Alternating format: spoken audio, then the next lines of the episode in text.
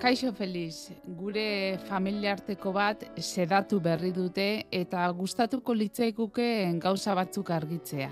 Esate baterako, zenbat egun pasa daitezke gaixoa sedatu eta hil arte, eta bestetik, sedatuta dagoenean gaixoak entzun ote gaitu, agian hasieran bai baina gero orduek aurrera egin ala ez, Esaten da entzumenan galtzen dela azkena eta batzuek diote, azkenetan egon arren ere hiltzear denak entzuten duela norbaitek hitz egiten badio. Hala ote da. Beno, beraz, galdera asko, agian e, sedazioa zein kasutan egiten dena asaltzen hasi beharko genuke, zeren e, ez da eutanasia sedazio aringarria edo terminala ere deitzen zaio, hau da, gaixoa hiltzear dagoenean, eta ez sufritzeko jartzen zaion medikamentua sari gara, ez da? Bai, bueno, lehenik eta behin bezarka da bat familiari, ze etxean pertsona bat egoera oso larrian dute, eta ba, bere azken unetan daukate, eta la, lehenik eta behin ba, gure bezarka da, eta gure laguntza alde neurrian behintzat. E, sedazioa erinkari errabiltzen da, pertsona bat ba, bere egoera itzulezin batean dagoenean, bere sintomak arintzeko. Orduan, erabaki harturik dago, Oda, egoera horrek ez du atzera bueltarik, eta pertsona horrek izan ditzaken mina ezintasuna ondo eza arnazestua guzti horiek arintzeko erabiltzen den e, botika edo botika multzoa da. E, bere helburua sintomako betzea da, eta horrek prozesua pixka bat azkartu dezake, baina egoera horretan berdintzaigu da, erabakia daukagu atzera bueltarik ez duela, badakigu pertsona hori ez dela sendatuko, badakigu pertsona hori hile egingo dela, eta sedazionen helburua da, sufrimentu harintzea eta sintomoiek harintzea, nahiz eta prozesua pixka bat azkartu. Baina hori da diferentzia, ez? Oda, eutanazian, e, botikak erabiltzen dira pertsona horren bizitza bukatzeko. Gaitza berez ez da hilkorra momentu horretan eta dagoen egoeran. Eta sedazioaren garri bat erabiltzen denen aldiz, gaitza bera da eriotzera eramango dituena, gaitza bera da bueltarik ez duena, eta sedazio bera biltzen da sintomak arintzako. E, hau argitzea garrantzitsua da, bai. askok e, naztu egiten dituzte, bintzat, bi kontzeptuak, eta guzti egoera ezberdinak dira, ez? E, eutanazia batean pertsona horrek bizitzeko aukera izango luke, eta denbora luze batean bizitzeko modu izango luke, eta sedazio haringarri bat erabiltzen denen aldiz, e, pertsona horri tratamentu jartzen zaio, baina gaixotasuna ez da zendagarria, hile egingo da, egun gutxita hilko da, eta sintomoiek arintzea du helburu. Naiz eta pixka bat azkartu dezaken eriotzaren momentua. Bai, baina bentsat hori ez, ez sufritzea ez da, e, da helburua. Orduan, e, egiten dena da, bueno, botikak naztu. E, bi botika beti erabiltzen dira, eta gainontzean beste batzuk ere gehitu ditzakegu.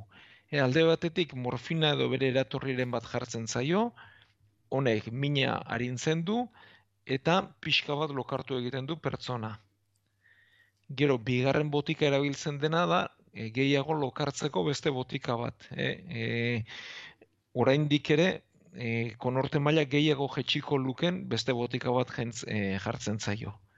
Eta gero, askotan gehitzen zaizkio botaka ez egiteko e, botika bat, eta karkaxa gutxiago izateko beste botika bat. Hauek dira gehien erabiltzen direnak, baina horrenengo biak beti. E, morfina edo eratorriren bat minik ez izateko, eta konorte mailarintzeko best, e, geisteko beste botika bat. E, gehien gehienak larrua salpetik jartzen dira, e, hau etxean egiten da, eta bueno, gero ba, egunean behin edo bitan zaintzen da, eta bueno, ba, badira e, deposito antzeko e, gailu txiki batzuk, oso txikiak direnak eta etxean e, uzten direnak, eta e, larrua salpetik jartzen da, eta bueno, familiak ez du zeinketa berezirik behar, eta bueno, ba, botik hori bere lana egiten joaten da. E, zenbat iraun dezaken egoera horretan? Ba, zaila da edo aldakorra da erantzuna ze e, pertsonaren egoeraren bere gaixotasunaren arabera ekoa da, eta bestetik erabiltzen diren botika eta dosien araberakoa da. Gehienetan, egun bat eta lau egunen artean irauten du. Baina hau badiote aldakorra da, ba, pertsona horren e, aurreko egoeraren arabera, duen gaixotasunaren arabera, eta erabiltzen ditugun botika eta dosien arabera. e, ez da komen izaten gehiegi luzatzea ere, hau da, behin egoera bat itzulezina dela erabakitzen denean, eta badakigunean atzera bueltarik ez duela, eta sedazioarin garri bat jartzen dugula, ba, egun hori e, denbora, o, egoera hori denbora askoan luzatzea ere ez da komen izaten, eh? eta badiot izan liteke kasuren bat luzatu dena, baina gehienetan bentsat ez da egiten. Batetik laura. Ba, bai, hau ez da matematikoa, eh? baina bai. gutxi gora bera, bat arte horretan ibiltzen da. E, botik hauek zer egiten dute? Ba, batetik minarindu, arnaz ez du zentzazioa eta konortea jetxi. Orduan, lehenik eta behin, ba, pazienteak edo gure e, zenideak ezingo digu erantzun, baina berak ulertuko du zer esaten diogun. Eta botika efektu egin ala, eta pertsona horren egoera okertuala, ba, geroz eta e, konorte maila txikiago izango du, ba, baina bitartean gaitzak ere aurrera jarraitzen duen bitartean, hau da, azkenean eriotzera eramaten duena ez da botik hauen efektua, edo botik hauen efektua bakarrik edo nagusiki, batez ere bere gaixotasuna da eriotzera eramaten duena, ez? Eta e, entzumena edo ulermena denbora gehiagoz mantentzen da, lehenik eta behin konorte galduko du, eta gero ba, bukaera bukaeran e, ulermena eta entzumena. E, egia da, ulermena galtzen den momentuan ere, edo bentsat guri adierazteko gaitasuna galtzen den momentuan ere, ba, entzuteko edo jasotzeko sentsazioa e, mantentzen dela, baina ez entzumena bakarrik, ez? Ukimena ere mantentzen da edo beste zerra mantentzen da, eta hori azken azkenean galduko litzateke. E, beraz, e, hitz egin diezaiokegu gure etxekoari, beraiekin kontuak eta bueno, gauza goxuak egin ditzakegu. E, komeni izaten da horrelako egoera badenean e, ondo pentsatzea nola eta zer egin nahi dugun.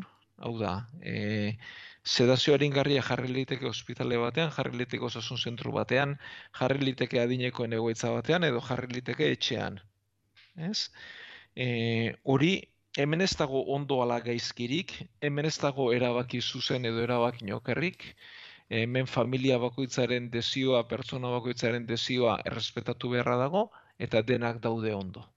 Mm Eta inork erabakitzen badu etxean aztea, baina gero ikusten baldin badu hori gogorregi zaiola, eta pertsona bat horrela etxean izateare gogorregi zaiola, eta osasun zentru batera jone baldin badu, hori ere ez da akatz bat, ez da ultasun sintoma bat, ez da gure aldetik eh, ez dugula ondo zaindu, bezik eta egoerak e, bueno, ba, hori eskatzen duela, gure kasuan, eta hemen badio denak daude ondo, eta hori erabakitzen baldin bada, hori ere erabakia hartua dago, ez? E, batzuk etxean izate erabakitzen dute, eta hemen lan ikaragarri egiten dute berriz ere, ba, lehen arretako medikuak eta erizainek, eta etxeko hospitalizazioko mediku eta erizainek, beste batzuk berriz nahiago izaten dute e, sedazioarin garri hau ba, badiote, osasun zentru batean jarri, ba, guztiak daude ondo, hemen denak dira errespetagarriak, denak dira zuzenak, eta denak dira ondo hartutako erabakiak. Bai komen izaten dela, hori, ba, gaixo bat baldin badugu etxean, eta gaixoa egoera e, geroz eta okerrago batean baldin badaukagu, eta azkena urbil xamar ikusten baldin badan, ez eta momentuan ez izan, ba, gauzobek etxean zeniden artean erabakitzea, e, bizi garen artean erabakitzea, eta azkenen erabakitzea ja, e, ba, azken une horiek edo azken egun horiek etxean pasa nahi ditugun edo osasun zentru batean pasa nahi ditugun. Mm. Eta berriz dio, hemen ez dago ondo edo gaizki hartutako erabakirik, ez dago hobeto edo okerrago zaintzen duenik, baizik eta egoera bakoitzak pertsona bakoitzak erabakitzen duena eta alduena, ba, hori da zuzena eta hori da egokia. Eta erabaki horretan, e, nola ez, ma, ba, medikuak ere parte hartzen du, ezta? E, medikuak Ai. esaten du gutxu gara bera, zer ikusten duen, nola dagoen gaixoa, zer egin beharko litzatekeen, ez sufritzeko. Hori da, e, azkenean, bueno, mediku erizainek hemen ere erizaintzak lan handi egiten du, e, ba, neurtzen dugu zein egoeretan dagon, ikusten dugu ba, gutxi gora bera zenbat e, denborako e, bizitza gelditzen zaion pertsona horri, e, ikusten da baita ere etxeak e, ze baldintza dituen, e, ze inguru dagoen, pertsonari bakarrik bizi den ala ezten, e, familia ugaria duen eta zaintzen lagunduko duen familia ugaria duen ala ez duen, eta horren arabera erabakitzen da, ba, kasu bakoitzean edo aholkatzen da zer egin, eta gero noski, azken erabakia ba, pertsonarena eta bere ingurukoena izaten da.